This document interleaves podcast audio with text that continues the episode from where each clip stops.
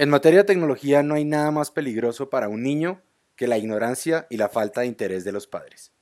Padres que no están conectados, padres que no saben cómo funcionan las cosas, padres que no tienen ni idea qué aplicaciones o juegos utilizan sus hijos a diario. Ese es el tema de hoy, en este capítulo de Lo Más Tech.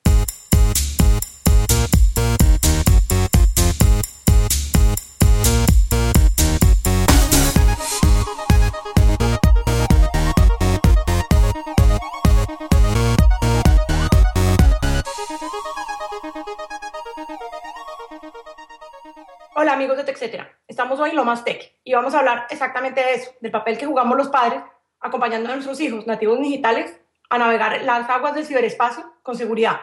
Sí, con la misma seguridad con la que aprenden a nadar, a montar en bicicleta y a no hablar con extraños en el parque. Esto es Lo Más Tech y no olviden seguirnos en Twitter con arroba tech, piso, etcétera y el numeral Lo Más Tech. Hey, y en Instagram en techcetera.com. Ah, muy bien. Eh, hola Samir, ¿cómo va? ¿Qué Cata? Bueno, a mí me ha parecido muy interesante esa nota que escribió hace un par de días sobre la seguridad y la inseguridad que le producimos a nuestros hijos en, la, en, las, redes, en, en, las redes y en el ciberespacio.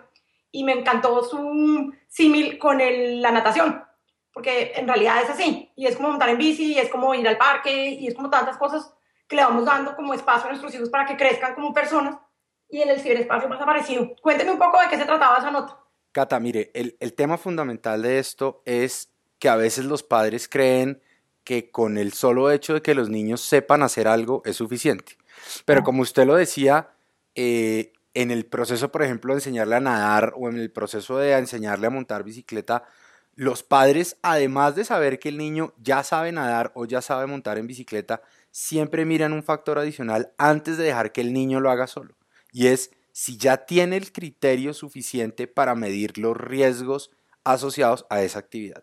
Lamentablemente en el mundo digital tenemos una brecha inmensa entre la mayoría de los padres, digamos en América Latina, que tienen más de 35 años y que no son nativos digitales, y sus hijos que sí lo son.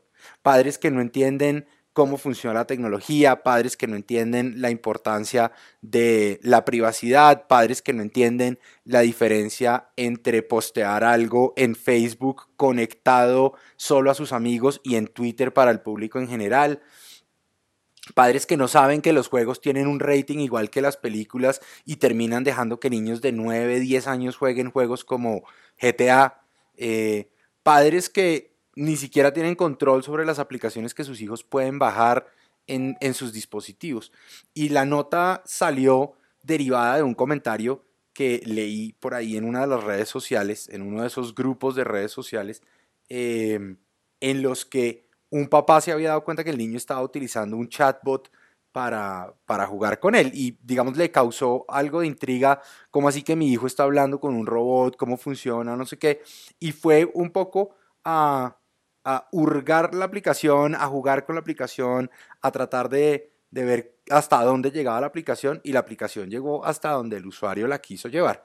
Eh, entonces el comentario ahí en realidad iba, mire, es chévere que el papá se haya involucrado, lástima que lo haya hecho eh, de manera posterior y no, de manera previa. Hoy en día la mayoría de los sistemas operativos eh, móviles permiten que los niños no puedan descargar aplicaciones sin que los papás les den la autorización de esa aplicación. Y antes de dar esa autorización, el papá puede entrar a la página y de ver, por ejemplo, en este caso, que la aplicación dice, esta es una aplicación para mayores de edad, esta es una aplicación que contiene temas como los siguientes, violencia moderada, eh, em, insinuaciones sexuales, bla, bla, bla, bla, bla, bla. Que yo creo que cualquier padre al leerlo dirá, oye, esta no es una aplicación para ti, independiente si tus amigos la están usando. Claro, yo creo que ahí nuevamente me parece que el símil de las cosas que sí conocemos, como el montar en bicicleta, y como no hablar con extraños en el parque, como aprender a nadar, ¿no? Es, es, es, cada vez más valioso. Quiero que me, que me dé un par de consejos de qué debo hacer para evitarme esos chascos. Yo creo que lo primero es un niño menor de, no sé, 14 o 15 años, no debería poder descargar aplicaciones sin que el padre le haya dado su consentimiento. ¿Sí? eh, y para eso digamos en iOS es sencillo montar el family sharing y limitar la compra o la descarga de aplicaciones y cada vez que los niños vayan a pedir una aplicación, cuando la van a descargar o a comprar, sencillamente le llega una notificación a usted primero que dice, hey, su hijo está tratando de descargar esto, valide si se lo quiere aprobar. Y en el caso de, de Android no es tan nativo, pero existen varias aplicaciones de control parental que hacen lo mismo. Yo creo que esa es la primera no de papaya, no, de que sus, no deje que sus hijos descarguen cosas sin que usted sepa qué es lo que están descargando. Tenga control previo, no posterior, previo de lo que, de lo que pueden descargar. Ese creo que es el primero. Y el segundo, yo creo que es em, la discusión de hasta dónde usted entiende qué hacen sus hijos y hasta dónde usted hace parte de esa vida digital que sus hijos tienen. ¿Sí? Y es súper, súper loco encontrar la cantidad de papás que no solo no entienden, sino que ni siquiera quieren entender. Yo creería, claro, es súper difícil para uno, no sé, digamos, yo ya soy mayor de 40, pero es súper difícil tratar de estar en Snapchat para estar, digamos, con los hijos, ¿sí?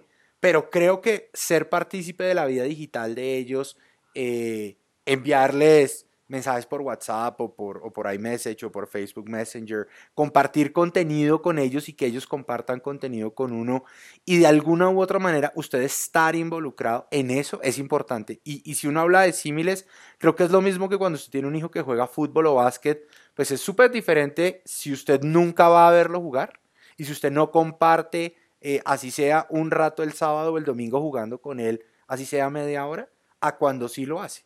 Es lo mismo. Entonces, pues hoy en día todos tenemos un smartphone, hoy en día todos tenemos un computador. No es muy difícil entrar a ese mundo de ellos y tratar de compartir, descargar de pronto las aplicaciones que ellos están usando, eh, así sea para probar y entender, leer sobre esas aplicaciones antes de, de, permitir que ellos las utilicen.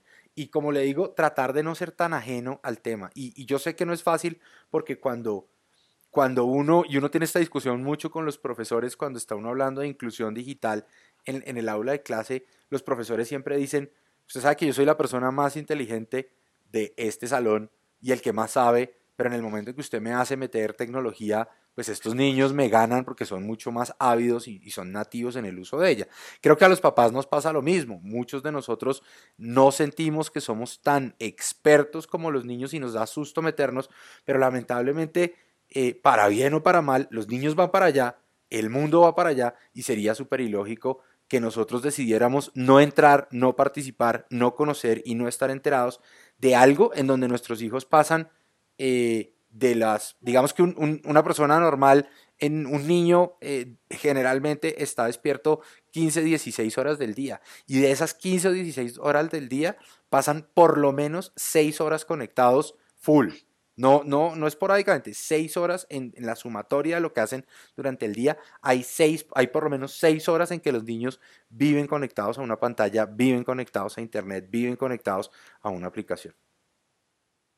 Sí, yo creo que, yo creo que hay, hay, unos, hay unos espacios, digamos, interesantes de, de, no sé si ignorancia de la palabra, pero sí hay unos espacios donde debemos entrar con esos símiles que usted usa que son totalmente familiares. Y sí creo que nuestra generación, o sea, los, más, los que no somos nativos digitales, los que estamos en transición digital, debemos estar más involucrados en lo que implica la transición digital, porque más allá de lo que sucede en nuestras familias, está sucediendo en el mundo del trabajo, está sucediendo en nuestras relaciones personales, y creo que es muy importante promover eso, promover la ciudadanía digital, entender, o sea, usted no tiene que estar en Snapchat para hablar con sus hijos que son preadolescentes y adolescentes, pero sí tiene que entender de qué se trata y cómo funciona, un poco para, pues, para estar ahí para, tener, para conversar como conversar el partido básquet o de la carrera de natación y para, para, tener, para tener una claridad de que la conversación sigue. O sea, y lo que, lo que estamos, yo creo que lo que muestra esa conversación entre usted y yo básicamente es que la, las necesidades de mantener la comunicación abierta con nuestros hijos son cada vez más importantes y, y, lo vemos desde nuestra generación. Si uno le pregunta a los papás de uno cómo hablan con los papás de ellos, con nuestros abuelos, es completamente distinto. Y yo sí creo que hay una ganancia increíble en la manera como nos comunicamos con nuestros hijos y creo que tenemos de aprovecharlo para entender mejor en el mundo digital en el que se mueven, para revisar esas aplicaciones que no siempre son correctas ni adecuadas para su edad. Eh, hay que leer las reglas de uso. Eh, Facebook no permite participantes menores de 13 años. Twitter es una conversación abierta, tiene unas reglas distintas. Y creo que es importante, creo que es importante que los papás también entendamos que, qué información de nuestros hijos y de nuestra familia compartimos en las redes. Y qué información comparten ellos a las redes, ¿no? Creo que exacto, ese proceso De, ayudarles a entender eh, hasta dónde es correcto que le escriban un mensaje a un amigo hasta dónde es correcto que compartan cosas personales, con quién es correcto que compartan cosas personales, porque muchas veces la definición es otra, no es, no puedes compartir, no, es, oye, ¿con quién estás compartiendo eso? Exacto. ¿Con quién estás compartiendo el hecho de que nos vamos de vacaciones? ¿Es con tus amigos? ¿Es con los amigos de tus amigos? ¿Es con el mundo entero? ¿Qué, riesgos, ¿Qué riesgos implica lo uno o lo otro? Pero yo creo que sí, y, y todo esto, digamos, se enmarca en un tema de ciudadanía digital que cada vez es más importante, cada vez es más relevante. Eh, de acuerdo. Y yo les sugiero a nuestros oyentes que nos sigan en TechCetera, en Twitter, en Facebook y nos hagan preguntas. Aquí estamos todos para ayudarles en TechCetera. Y esto fue lo más tech. Muchas gracias. Chao.